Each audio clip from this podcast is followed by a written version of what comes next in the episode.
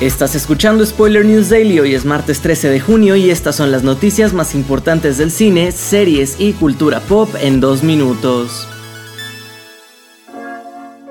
Poco más de una semana ha pasado desde el estreno de Spider-Man Across the Spider-Verse y Sony ya nos trajo el regreso de Miles Morales, pero no precisamente en la tercera entrega de la saga, sino en un cortometraje dentro de este mismo universo donde vemos a Miles lidiar con la ansiedad.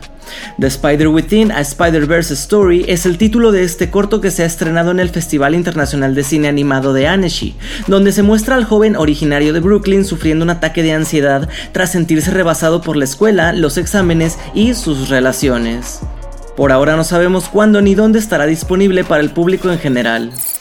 En otras noticias, si eres fan de Star Wars y de Idris Elba, tenemos buenas noticias porque el actor de Luther podría unirse muy pronto a la galaxia muy muy lejana. Esto porque de acuerdo al insider My Time to Shine Hello, Elba está siendo considerado para interpretar al villano de la próxima película de Star Wars protagonizada por Daisy Ridley, que estará ubicada 15 años después de The Rise of Skywalker y se centra en Rey construyendo una nueva Orden Jedi.